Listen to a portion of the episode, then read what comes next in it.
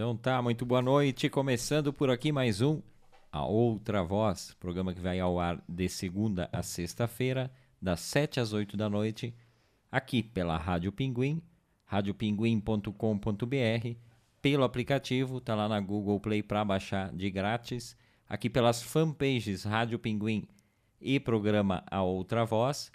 Tem as reprises na rádio às 23 horas, às 8 da manhã e às 13 horas do dia seguinte. E tem também o podcast lá no Spotify. A partir das 11 da noite já está lá disponível para baixar e ouvir quando quiser. Hoje é quinta-feira, volta de feriado, né? Velumac quis porque quis, a estrela do espetáculo quis feriado ontem, que era feriado aqui em Caxias, e ganhou. Eu aproveitei também. Boa noite, Velu. Como é que aproveitou o feriado ou não aproveitou? Boa noite, boa noite aos ouvintes e aos ouventes, né? Aproveitei sim, deu para descansar bastante, apesar de ter a, a, sempre aquela perspectiva de talvez ter que fazer furos nas paredes, né? Que a gente ficou o dia inteiro pensando se fazia ou não, mas a gente não fez, então deu para descansar um pouco. Pois é, e eu já começo o programa dizendo que ontem, ontem não, anteontem, chegou o meu presente de Dia dos Namorados, né? Velu sempre foi muito criativa para dar presente de Dia dos Namorados. Esses dias trouxe aqui a caixinha das, dos curtas da casa, da casa de Cinema de Porto Alegre, que é um dos presentes que eu mais gostei, logo lá no início do namoro. Depois, uma vez, ela me deu uma coleção de, de livros de jornalismo, uma coleção inteira. Não me lembro da editora, mas buscou em, em, em em livrarias do Brasil inteiro, sebos uh, pela internet para conseguir fechar a coleçãozinha, né? Uma bela de uma coleção de jornalismo. Na época eu cursava jornalismo. Tem também o que mais que me deu? Ah, muito criativa também, acessórios para microfones, por exemplo, sempre Canoplas. tive, né? Canoplas e, e os, o windscreen ali também, né? Então foi sempre uma pessoa bem criativa, né? Só que vai passando o tempo, o pessoal vai se tornando mais prático, né? E aí Isso quando as pessoas lembram ainda de dar presente. Não sei se todo casal faz isso, mas já, a gente já tá naquela fase tipo, ah, não vamos se dar nada, deixa para depois. E aí, de vez em quando, quando surge alguma coisa. Mas essa vez ela se puxou, ela chegou no, no, na quarta de manhã, foi ontem de manhã que chegou. Era feriado, uma pessoa entregou. E aí veio, eu tava ainda na cama, tava levantando, ela veio. Nem o pacote a Velu fez do presente. para terem uma ideia do desleixo que andamos aqui. E aí ela chega com o presente, né? E aí pacote eu... tinha, tava bem embaladinho.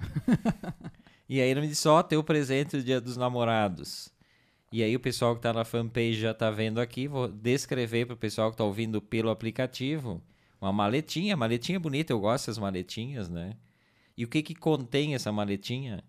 Brocas de tudo que é tamanho, para madeira, para aço, para alvenaria algumas uh, objetos para parafusadeira, né, aquelas pontinhas. Então, o que que o que que quer dizer com isso, Velumac? O que que significa isso de Dia dos Namorados? É só para isso que eu sirvo atualmente? É isso mesmo?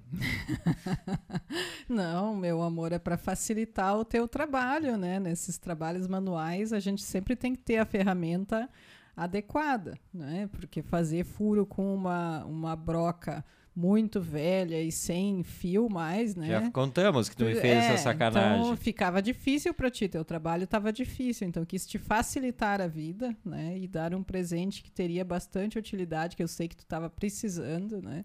Então, acho que atendeu bem. Eu, eu gostei do presente que eu dei. Não sei se tu gostou, mas eu gostei. Não, a minha expectativa é que venha alguma coisa um pouco mais delicada lá no dia 12. Como falta muito tempo, chegou muito antes, uma coisa um pouco mais delicada. E eu já aviso que eu não vou dar nada porque não tem tempo de pensar essas coisas. É difícil, é difícil dar presente para ver Lu. Não é uma coisa muito simples. Roupa não dá para dar. Vai dar o quê? Uma panela? Aí joga na cabeça da pessoa. A panela eu acho que tem o mesmo sentido que as brocas para o homem, assim. Não? É, quase o mesmo. Na verdade, são presentes de utilidade doméstica, né? Que a princípio as, todas as pessoas da casa usam. Eu uso, inclusive, eu, tô, eu dei as brocas, mas eu também já fiz muito furo aqui em casa, né? Não é que eu não faça furos também. Mas as panelas, né, como tem todo esse histórico né, de repressão da mulher e, e, e a mulher como praticamente uma escrava da casa, né, sendo responsável por todos as, as, os trabalhos, serviços domésticos, então acho que é bem mais complicado de um homem dar uma panela do que de uma mulher dar um conjuntinho de brocas. Né? Nos últimos tempos é assim, ó. A pessoa abre um site aí, escolhe o que tu quer aí. Mais ou menos isso, sem o um mínimo de, de romantismo, né? Escolhe o que tu quer que eu pago. Mais ou menos assim tá virando, né? Mas o que, que de pior que pode se dar para uma mulher mesmo? A gente falou da panela. Mas o que mais, assim, a pessoa, o cara chega com um presente para uma mulher, a mulher do cara, não vou nem falar de namorado, que aí é outra, outra, outro estágio, que vai se ofender demais. Não, eu acho que varia muito de acordo com a mulher. Inclusive, muitas vezes, uma panela pode ser que a pessoa, inclusive, queira, né? Eu, eu li essa semana, acho que foi na Folha, uma coluna, não lembro agora de qual colunista, falando que justamente de presentes, de como era difícil dar presentes. E ela contou um caso de uma amiga, né, que noivou. E, e o noivo dela deu, em vez de dar alianças, deu uma air fryer para ela e ela ficou extremamente feliz, porque era exatamente o que ela queria. Ela não queria anel, ela queria uma air fryer. Né? Então, acho que tudo depende. Acho que o presente pior que pode existir é quando tu dá alguma coisa que não tenha nada a ver com a, com a pessoa, né? com o teu companheiro.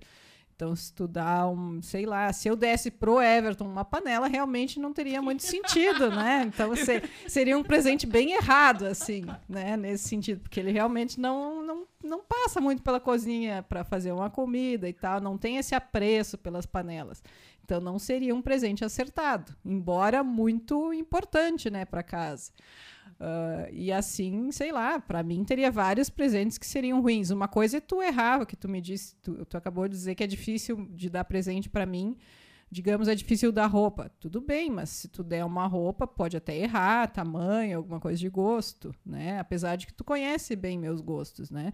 Poderia errar um tamanho Justamente e tal. conhecendo teus gostos que fica difícil comprar roupa para ti. Mas tu conhece, o erro seria se tu Só não de... existe o que tu gosta facilmente, é isso o problema. O erro seria se tu me desse uma coisa que eu nunca usaria, né? Tu pode até errar assim de leve ou errar tamanho, sei lá. Agora, ou eu tô querendo uma calça e tu me dá uma blusa, mas uma blusa dentro do que tu sabe que eu usaria. O erro seria tu me dar uma coisa muito fora do que eu usaria. Isso que eu acho que é o, o presente errado, realmente. Né? Então, o presente errado, na verdade, depende da pessoa. Né? E o presente certo também, obviamente. Então, tudo depende de para quem tu tá dando. Assim como para um homem tu dar ali a, as brocas pode ser bem bacana e para outro realmente não vai gostar, né? Eu sei que tu gosta de maletinhas, por exemplo. Eu vou tirar todas as brocas para tentar adaptar um rádio dentro da maletinha, porque eu tenho, isso eu tenho mesmo, várias maletinhas que eu compro e faço adaptações para transportar Ou rádios. microfone também. Ou microfones também. Não, mas, mas foi ótimo, vamos usá-lo. Vamos ver o pessoal aqui chegando. Miguel Luiz Trois dando boa noite, Everton, Verlu e Ouventes. Boa noite, Thunder, bem-vindo mais uma vez ao, a Outra Voz. Espero que tenham sentido falta da gente ontem, né? É o mínimo, né? É o que a gente espera, né? Não sei se é o correspondente. Senão né? já, já vamos dar tchau aqui agora. Luiz, que não. Luiz Marasquim Abrianos dando boa noite, Everton, Verlu Vecchiocane e todos os amigos ouvintes. Hoje ele inovou, hoje ele passou do inglês para o italiano, né? E não me pegou. Falei bem, não falei? Hein? A Maria Helena Matos Nunes, boa noite, Everton e Verlu, boa noite, Maria Helena, bem-vinda também ao Outra Voz de hoje o Luiz Marasquim Abrianos falou, né? Se a Verlu gastou mesmo né, no presente, gastou, gastou. Ela pegou a promoção, isso aí era o mais barato, eu vi depois no site. Não era o mais barato. Eu vi que o mais barato tinha muitas avaliações negativas e que não durava. Então eu, eu comprei uma melhor. O Luiz Marasquim Abrianos disse que um bom presente para a mulher é um aspirador de pó. Talvez dê, dê, estre... dê separação, aí o cara vai comemorar. É, depende o que quer com a mulher, né? Tá querendo se separar, não tá achando um jeito, um motivo bom aí. Dá um aspirador de pó pra pessoa que não quer, né? E tá feita aí a briga. Quem tá chegando aqui com a gente também, a Luciane Macalli, o trio, né? O trio Luciane Macalli, José Carlos Tiqueleiro, que esteve conosco aqui na terça-feira, um programa ótimo falando sobre rádio. Verlu ouviu, né, Verlu? Ouvi, sim. E a Ângela, né? A Ângela que eu conheci. Não conhecia a Ângela, claro, conheci virtualmente, né? O Zé e a Luciane conheço a vida inteira. Somos todos contemporâneos, mas a Ângela não conhecia, né? Só de nome, nossa ouvinte mais jovem, né? Eu não posso dizer, dizer a nossa ouvinte mais nova, porque senão vai parecer que é a ouvinte da rádio, que também é do grupo ali da, da Rádio Garibaldi, né, da mais nova, a ouvinte mais nova. Não é a nossa Ou poderia ser a, a mais nova ouvinte da rádio também, que não tem relação com a idade, né? Mas não, é por jovem realmente. Então, quando terminou a entrevista, termi saímos do ar, a Ângela veio me dar um oi ali para mim e para o Delano. Né? Então, um beijo especial para Ângela. A Maria Helena Matos Nunes está dizendo aqui, Everton, como eu gosto muito de presente, não escolho muito. Pode ser uma panela. Tá aí, ó. Rádio Pinguim, quando sortear a panela, pode, pode sortear tranquilamente, que o pessoal gosta. Falando em Ângela, a Ângela que, que sempre comenta, ela gosta muito de, de literatura, né? Gosta muito de ler e escrever também.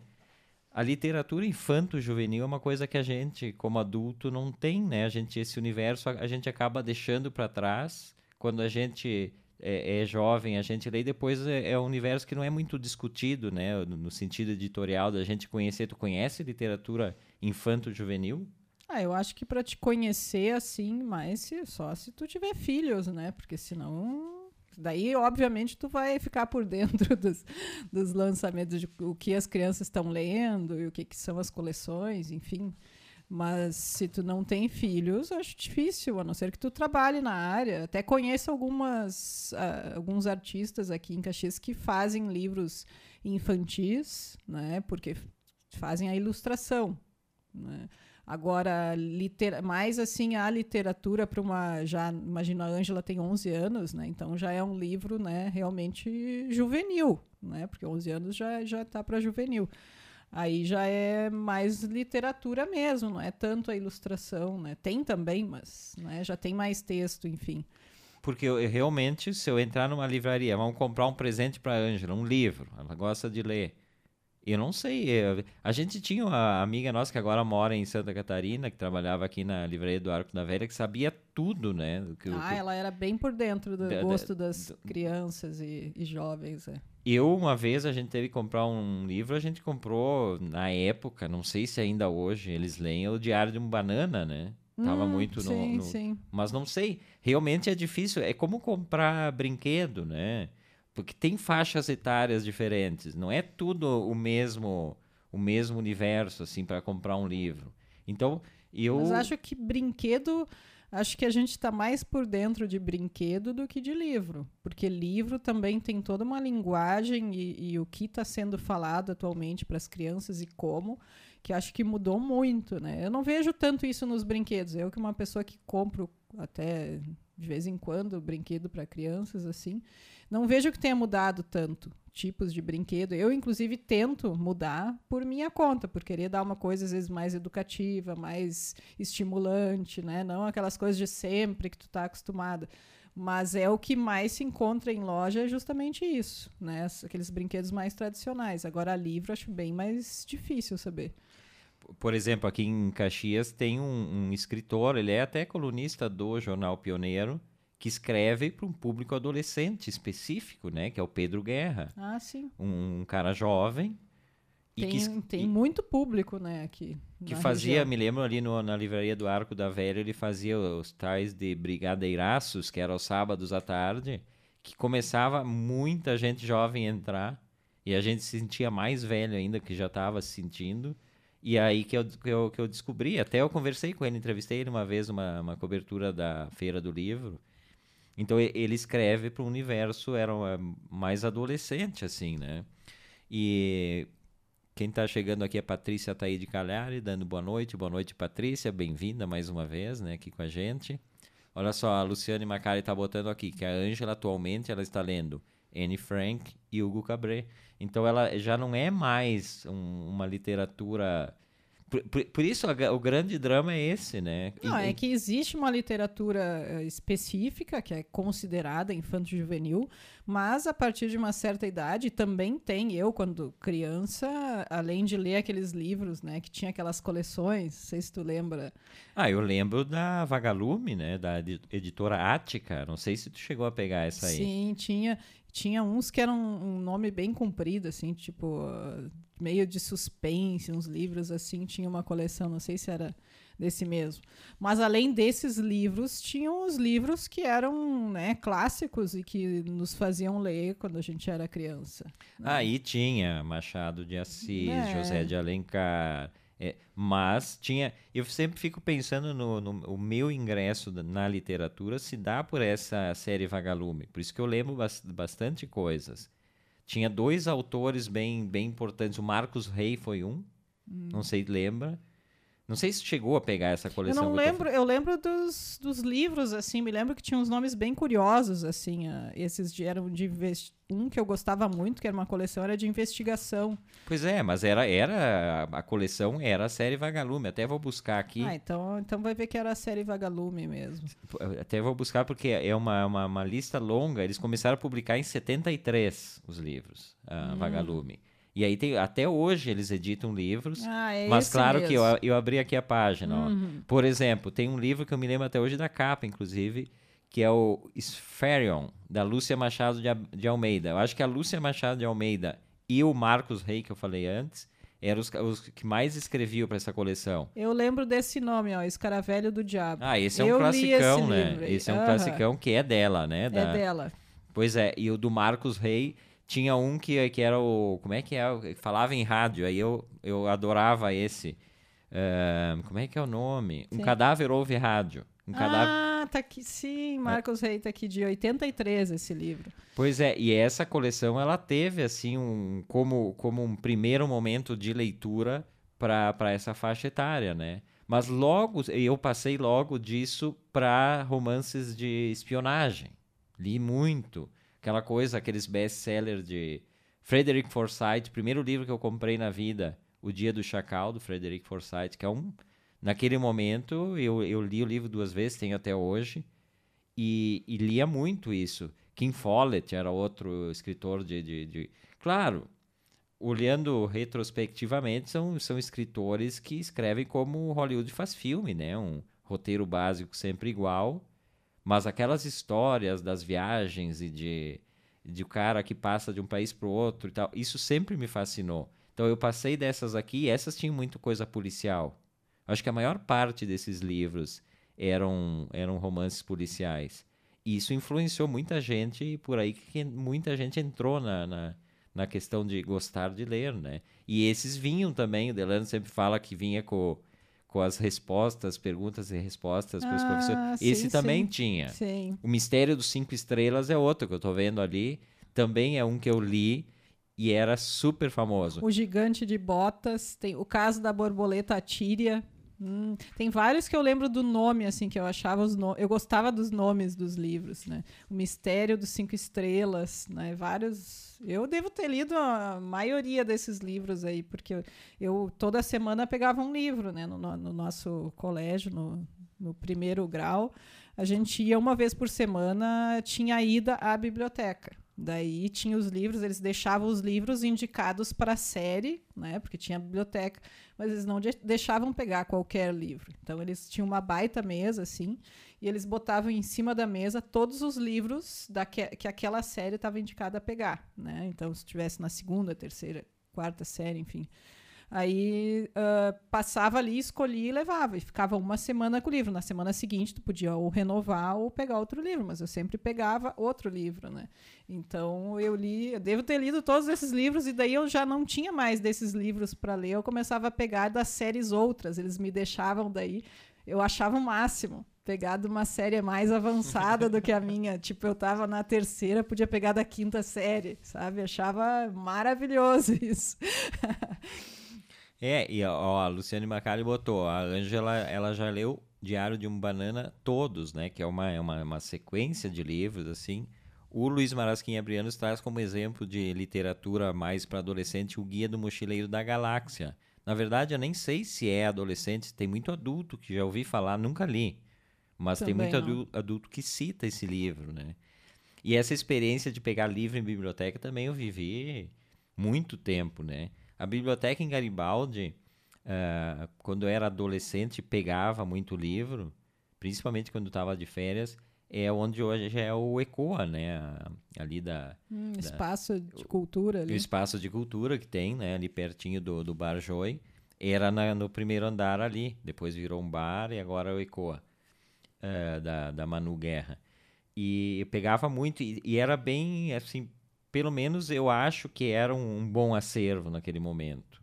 Né? Porque a gente sempre espera... eh, as prefeituras, às vezes, de- deixam isso... Só livro velho, aquela coisa, né? Não, tinha uma aquisição. Me lembro que cada mês eles tinham uma cota lá para gastar e comprar livros. E era bem interessante. Ali eu conheci, por exemplo, uma revista que depois eu me tornei assinante, que era de cultura Aplauso, né? A, a nossa mas revista. acho que tinha verba mesmo, então, essa biblioteca. Eu, na de Rolante, também pegava. Lembro de pegar, principalmente nas férias, durante o ano, assim, letivo, acho que eu não pegava. Eu pegava nas férias e a minha mãe também trabalhava num colégio estadual. E daí, nas férias, ela também pegava alguns livros, né, pra gente ler, assim, nas férias. Ah, mas não lembro de ter assim revistas, coisas muito atuais. Eu lembro mais de clássicos e coisas assim. Talvez a de Rolante não fosse tão, né, tivesse tanta verba assim. Acho que tinha menos verba.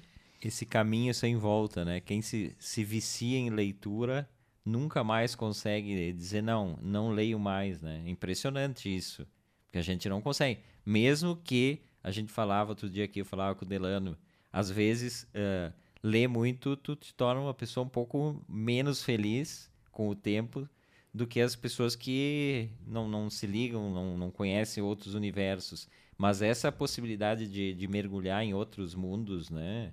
eh, diferentes do da gente, sejam melhores, sejam piores esses Mas acho mundos. que ao menos enquanto tu tá mergulhado ali no livro, tu é um pouco mais feliz, talvez. Depois que passa a leitura e tu pensa a respeito, possa vir a parte mais da tristeza, mas acho que, que de qualquer forma compensa, vale a pena. Ah, que é bom, é bom. Puxa vida. Esse, esse Marcos Rey que eu falei, né, que eu já tinha lido sobre ele. Ele é um cara que, que, que escreveu até roteiro. Ele que roteirizou, por exemplo, o Sítio do Pica-Pau Amarelo. Ele... A Memórias de um Gigolô é um livro dele, porque ele não escreveu só livro infanto-juvenil, que depois virou uma minissérie na Globo, Memórias de um Gigolô, bem importante na, na época. Não me lembro que ano que foi isso. Ah, ele era roteirista também da época das pornochanchadas na Boca do Lixo de São Paulo. Ele era roteirista de, de alguns, alguns filmes da pornochanchada. E ele, ele foi tradutor também, fazia tradução. Ah, E ele, vê. e ele, é- e, e ele é um, são autores que, na verdade, não ficam tão conhecidos. Por isso que eu falo mercado editorial. E talvez eh, anteriormente era diferente. Mas se a gente pega escritores que escrevem para o público infanto-juvenil, eles não são tão reconhecidos É, que mediaticamente falando. Acho que tem muito preconceito, né? Tem. Com, com literatura infanto-juvenil e meio que uma coisa assim, ah, se, se escreve livro infanto-juvenil, então tu escreve isso. Né? Parece que tu fica desacreditado a escrever um livro para adulto, né? Como se a pessoa, pessoa que tem qualidade, um escritor, ele escreve, se ele consegue escrever um livro para adulto, ele consegue escrever um livro, às vezes, infanto-juvenil. Isso tudo depende da, da, né, da, da capacidade dele. Às vezes ele pode só escrever um livro de adulto e para escrever um infanto ser muito reconhecido pelo de adulto, mas não escrever bem um livro infanto-juvenil, né? Porque a linguagem tu tem que adaptar ao teu público, né? Então al- algumas pessoas vão ter capacidade para as duas coisas e outras não, né? Alguns escritores sim, outros não. Então acho que é um preconceito que, né, não tem justificativa.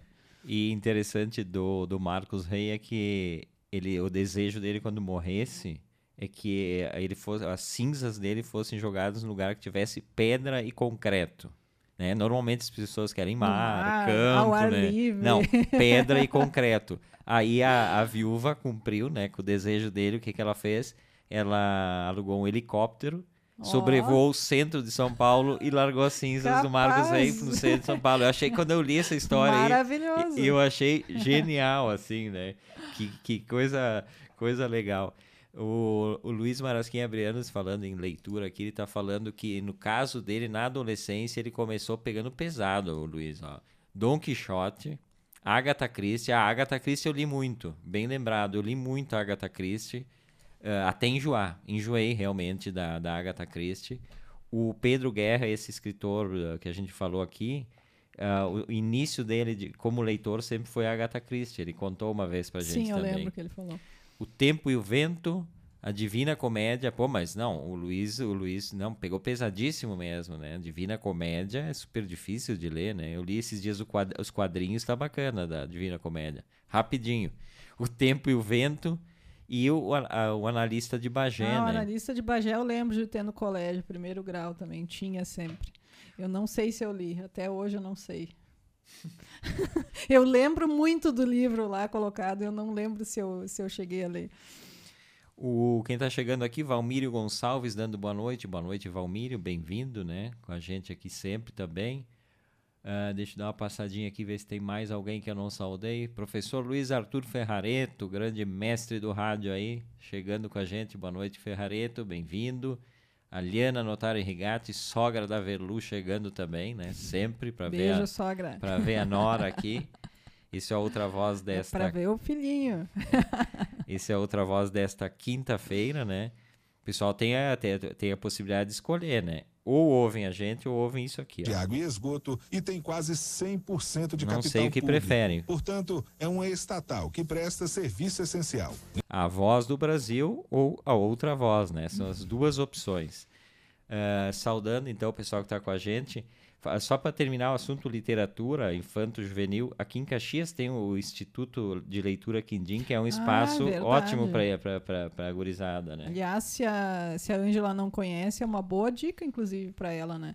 Que é, que é um espaço dedicado à literatura infanto-juvenil, que tem muitos cursos, inclusive, além de ter o espaço, que é muito bacana e bonito, tem livros, né, que a pessoa pode pegar também emprestado, Uh, mas também tem muitos cursos né, que eles fazem.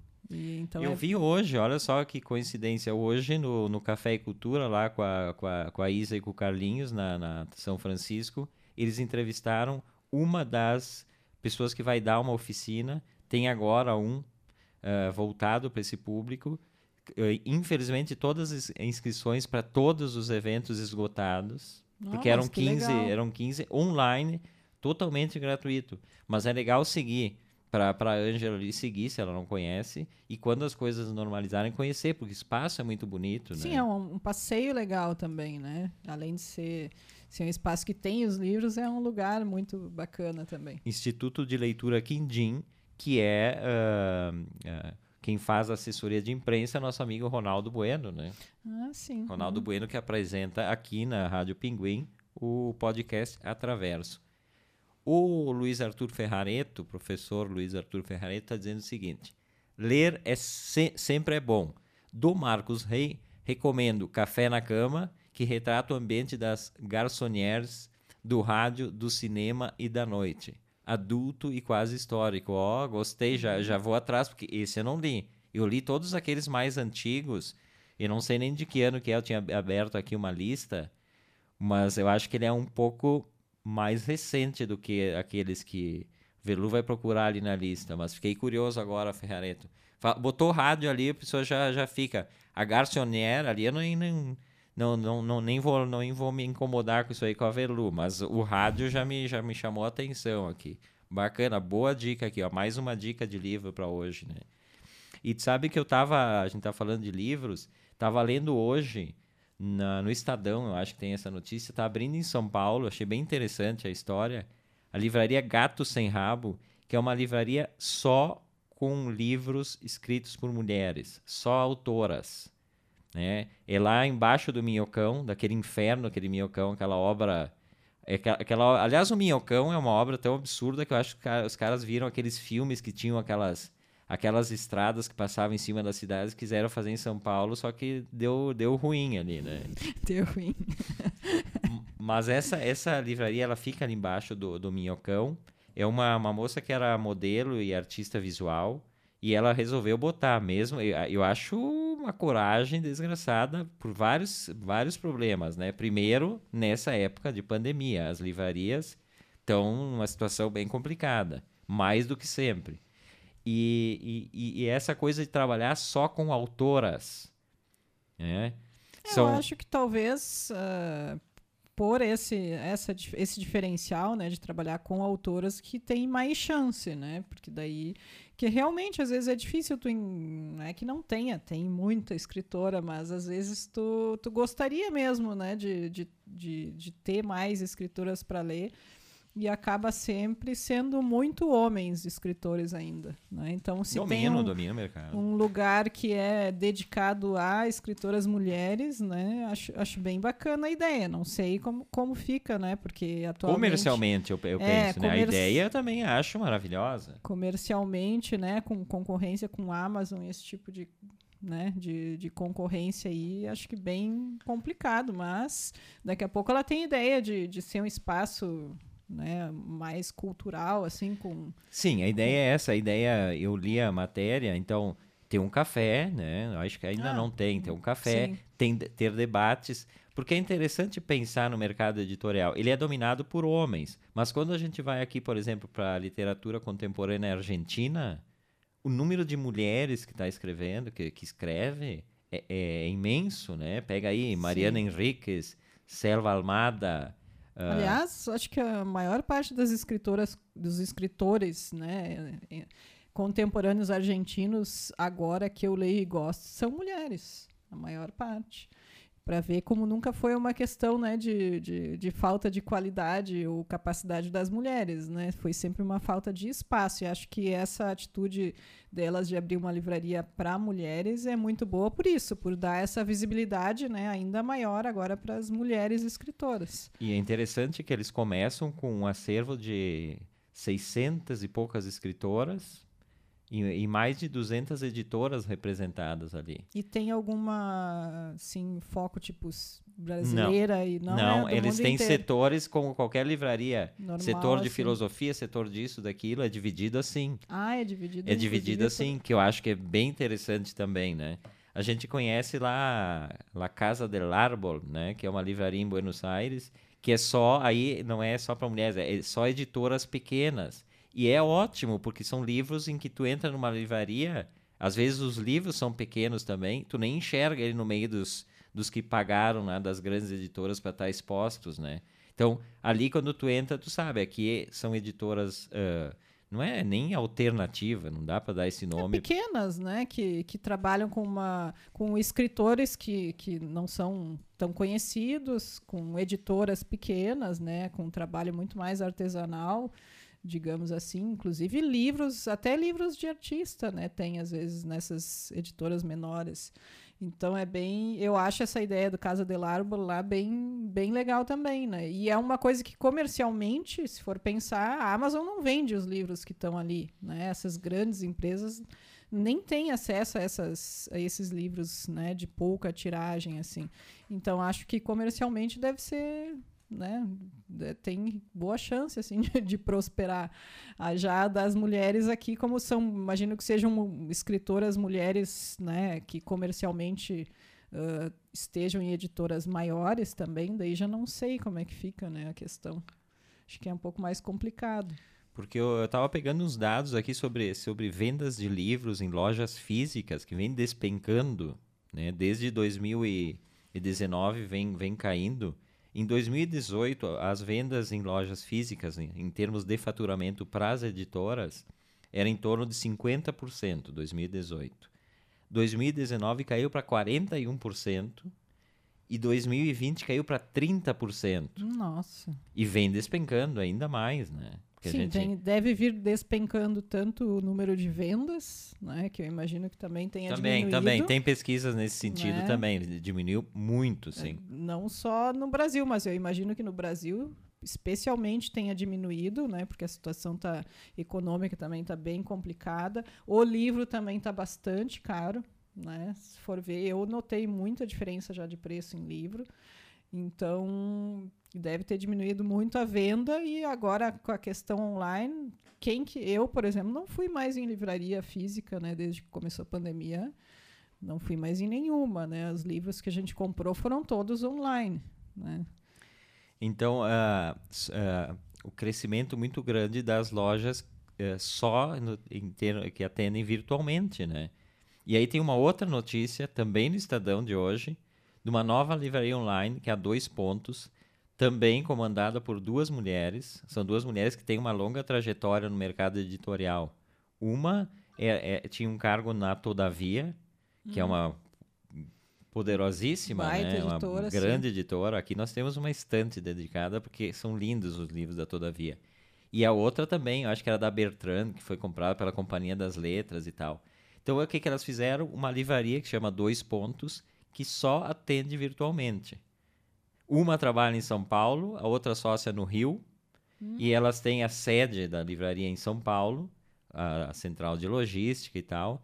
Mas a, o detalhe da, da livraria Dois Pontos é que elas, elas, elas, elas dão um, um, um suporte diferente do que uma Amazon. A Amazon não tem nenhum suporte ah, em termos de curadoria, de, de conteúdo, de alguém te dar uma dica. Não, tu vai ali, tu pesquisa o livro que tu quer e acabou, né? A Livraria Dois Pontos trabalha essa parte muito bem. De, de, de, de, de vídeos, de, de discussões online e tal. E aí, então, eles... Dá um atendimento individual, provavelmente, para cada compra, deve. Sim, e eles já começaram também com outra ideia que, que vem surgindo há muito tempo já, né? Que são os clubes de leitura, de assinatura, ah, né? Sim, sim. Eles têm, eles têm dois. Eles têm um que é para para ficção, se chama Histórias Irresistíveis, e eles têm um outro que se chama Bússola, que é Histórias de Não Ficção. Então, para assinantes, né? Para quem não tem paciência de ficar lendo, por exemplo, o suplemento literário Pernambuco, que sempre serve como um guia para a gente escolher livros, é uma, é uma ideia interessante, né? Mas também ousada, né? Sempre acho ousado. O nosso sonho, eu e Verlu, era ter uma livraria. A gente vai adiar até outra encarnação, provavelmente, É, né? Não é o momento, acho. nunca, nunca é o momento. Nunca foi muito bom, mas ah, especialmente agora não tá um bom momento. mas ah, gostei dessa ideia porque ela dá. É, é como se fosse um atendimento físico, né? Que é o que diferencia tu comprar online de tu ir numa livraria, é justamente aquele atendimento personalizado que o vendedor, que de um modo geral é uma pessoa que conhece os livros e que te indica livros. Que né? é o caso, por exemplo, da livraria do Arco da Velha, aqui em Sim. Não é a mesma coisa que tu ir no show. Tu vai lá, ninguém, o, o vendedor nem sabe o que se trata, às vezes, o livro, né? Sim. É, não. Em geral. É, é disso de tu chegar na livraria e dizer, olha, eu gosto de tal tipo, e o cara te indicar dentro do que ele sabe que tu vai poder gostar, né? Te dá, fazer essa curadoria. E livros que às vezes tu nunca descobriria, porque tem uma imensidade de livros né, disponíveis, e é bom ter às vezes alguém para te, te indicar. Então, acho que o que elas estão fazendo é uma ideia bem bacana. Não, não sei o quanto, quanto pode dar certo, né? Comercialmente, é sempre a questão. Mas interessante. Que entra naquele assunto das reinvenções, né? Tanto se fala isso desde o ano passado, vamos nos reinventar, mas na verdade pouca gente tem essa capacidade de se reinventar, né? A gente é acostumado a estar no nosso, nosso eh, lugar de conforto, né? E, e falar reinvenção, mas não fazer nada de diferente, não é reinvenção, né? É o que mais se vê por aí. Ah, estou me Botar reinventando. um frasquinho de álcool na frente do lugar não, não é necessariamente se reinventar, né? Nem cumprir normas né, de, de higiene. Porque olha só que interessante, ontem eu estava assistindo final da tarde, início da noite, no horário, eu acho que no horário da outra voz, ó. Fiquei acompanhando outras coisas. Tava vendo América TV e aí eles levaram no programa do, do Fantino, é um programa que tem programa de, de vários, vários cronistas ali, eles levam pessoas. Foi o, o ator Pa- Pablo Alarcón, é um ator que tem uma trajetória, ele tem 74 anos atualmente, tem uma trajetória grande, mais na televisão do que no cinema, mas no teatro também. E o Pablo me chamou a atenção por duas coisas. O, o Pablo Alarcón foi lá para divulgar uma coisa que ele está fazendo. Ele tem uma, uma peça de teatro que ele vinha fazendo em, em teatros, né? Co- como Se apresentando. Uh, El Cocineiro está frito. Na verdade, é uma obra que vem como uma sequência de uma outra, uma outra peça que ele tinha uh, anteriormente, que era El Cocineiro. Aí veio essa aqui, a outra estava há muitos anos em cartaz, El Cocineiro está frito, que é uma peça de teatro, mas que, que mistura a culinária também. Então, ele e os outros atores tocam muitos instrumentos, cantam ali, mas ele faz, ele prepara. Originalmente, ele prepara um risoto com parmesão e fungos. Hum. Na peça, as pessoas comem na peça. Olha ali, que maravilhoso isso. E, e aí ele e, e, e, aí ele vai contando histórias sobre a comida, desde hum. Adão e Eva, da maçã e da, das, das costumes alimentares e tal. Diz que é um baita espetáculo, a gente nunca viu. E Nossa, aí, eu gostaria de ir, já, já me inscreve ali. Só pela comida. Voltar. Velu já, já, já pensou no risoto. E, e, a, e, aí eles servem o risoto, ele prepara ali, servem, e aí depois começa a peça e tal. O que, que o cara fez? Eles estão sem poder se apresentar. A Argentina está entrando de novo numa segunda Sim, onda. Sim, piorou né? bastante, né? É um caos total, acompanhava ontem também. O que, que ele faz agora? Ele faz na casa das pessoas essa peça seguindo, então, o, o, protocolo deles lá, no máximo 15 pessoas reunidas, eu acho, numa casa e tal. Então, eles levam a peça para casa, a pessoa. Hum. A Velu liga lá pro Pablo e diz assim, ó, eu quero, eu quero aqui em casa. Então, tu providencia lá algumas coisas para ele e tal. Então, enquanto a equipe técnica vai montando um mini palco lá, ele vai preparando. Ah e já vai conversando, vai explicando, e as pessoas começam a jantar, e aí começa o espetáculo, né? A segunda parte do espetáculo, que é o. Então, imagina que, que isso sim é uma reinvenção, né? Claro, imagina a dificuldade para um grande ator ter que ir na casa de pessoas para ganhar uns pila também, né? Porque não é Sabe? A situação é difícil, ele disse isso no programa. Mas eu me emocionei com a ideia. Pensa tu ter uma peça de teatro, então tu convida teus amigos, e aí o que, que ele conta? Que diferente da peça na, na sala, fora a questão de número de pessoas, na casa, na casa, quando ele faz na casa, é muito mais uh, bacana pela troca que, que, acontece. Sim, um número bem menor de pessoas, está muito mais próximo, né? Porque ele conta histórias e tal, tanto da alimentação, vão tocando. E aí, quando termina, ele diz: quando termina no teatro, termina, tu sai, tu conversa no máximo com o cara que está fechando o teatro ali. Ali eles que se estende a coisa, a conversa. São longas horas de conversa. É, é como se tu chamasse alguém super bacana para jantar e fazer a janta na tua casa. né? Uma pessoa super interessante para que tu convida para tua casa, né? É, então, eu acho, eu acho, achei, acho, bem... achei genial. E outra coisa que me chamou muito a atenção nesse episódio é que ele começou o programa, e o Fantino, malandro como apresentador, cancheiro, né? E falou assim, quantos seguidores tu tem no Instagram do teu, teu projeto aí? Aí era algo em torno de 9 mil, eu acho. Ele ficou cinco minutos no programa. Quando terminou o programa, tinha 14.700 ou 14.800 seguidores em, em, em cinco minutos de televisão. E aí eu poder né, que essas, essas emissoras de televisão têm. Quase 6 mil novos seguidores, até eu segui, comecei a seguir ele, até para acompanhar, porque daí eu ia atualizando o Instagram, e era o número ia, ia subindo, subindo, impressionante, né? Isso é o porque o pessoal fala, ah, a TV não tem mais, né, não tem mais tanta influência e tal, as pessoas ficam só na internet.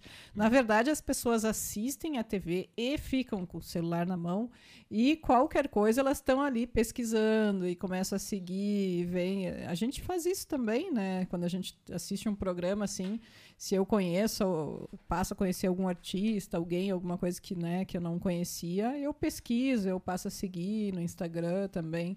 Então é acaba somando, né? Não é que a TV deixa de ter importância, acho que a TV continua tendo muita importância. É, eu já disse isso algumas vezes aqui, ah, não tem, mas tem sim, tem é, é os Nem que seja para dizer assim, porque acaba às vezes a pessoa não assiste mas alguém assiste, fala ou aquilo repercute depois, aparece no Facebook da pessoa, né, aquela matéria ou um vídeo aparece ali nas tuas redes sociais que é da TV e tu vai ver depois, porque nem sempre tu assiste na hora que está passando nessas emissoras, né, que, que são uh, no caso, rede aberta, né?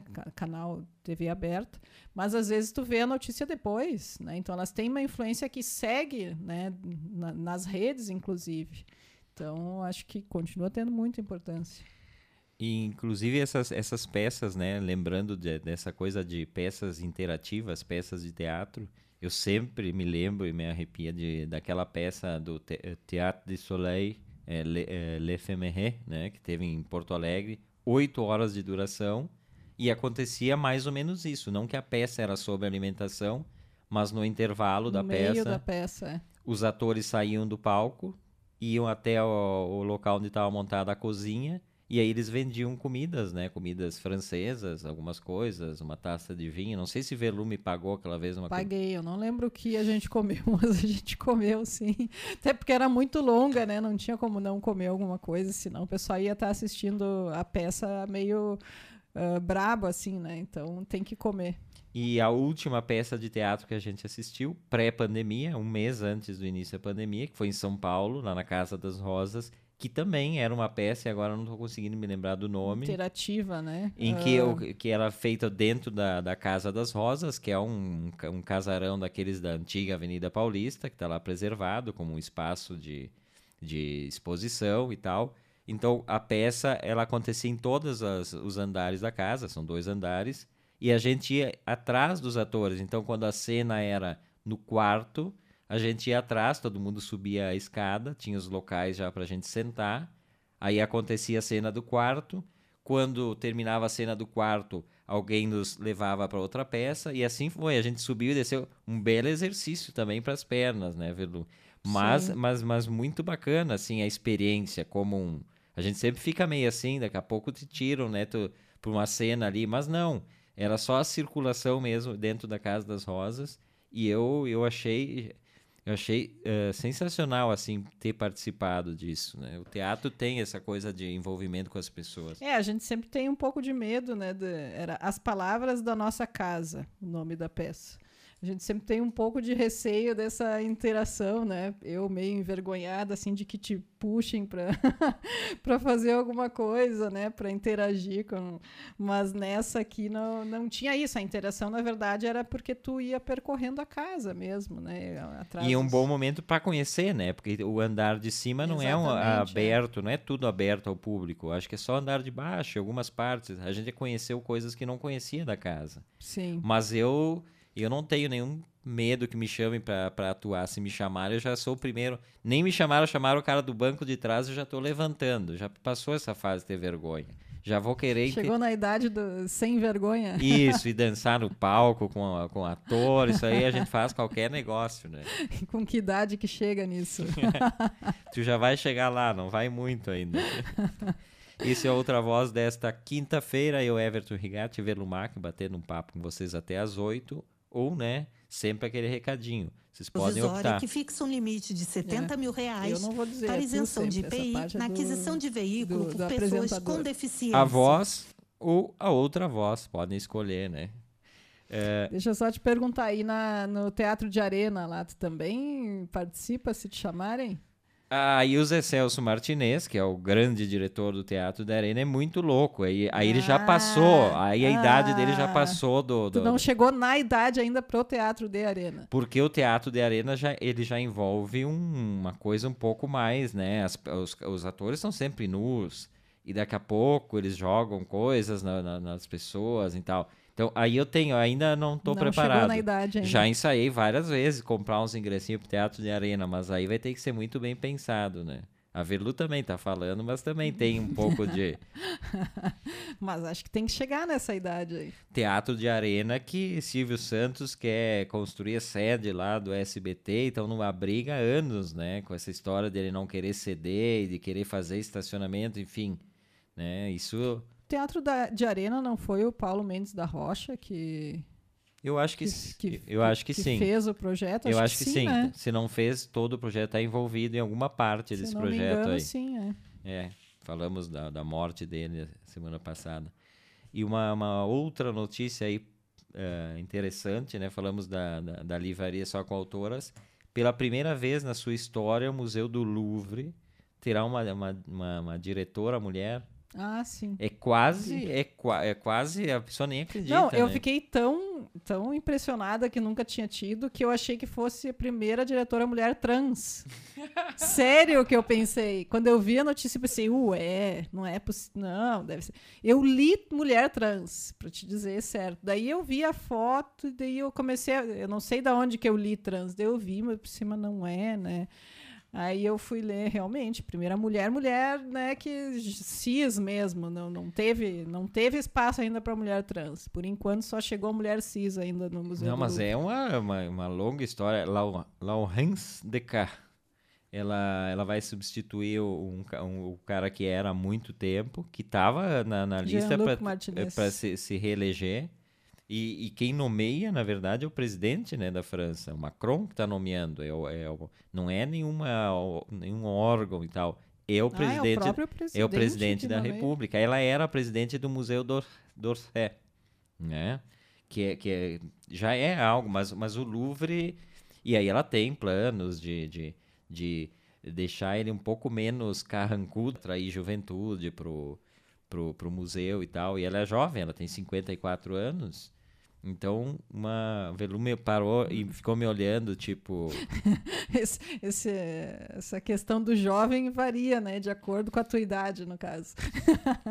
e ela é, grande, ela é uma grande historiadora da arte e tal, uma pessoa uh, influente no meio, mas uh, interessante, né? Que pela primeira vez o Louvre, que talvez um dos museus mais visitados no mundo, uh, 2019 Uh, teve 10 milhões de visitantes no Museu do Louvre. 71% dos visitantes são uh, estrangeiros. Hum. Né? Porque ele tem aquela coisa dele Achei ser... até que fosse mais, inclusive, porque é, é, é na verdade é o destino turístico certo para quem vai, né? Pra... Então achei que até fosse mais do que sinal de que, que os franceses vão bastante no museu, né? Se tem até uns Hila. 30% que do, do público que é de, de franceses, então.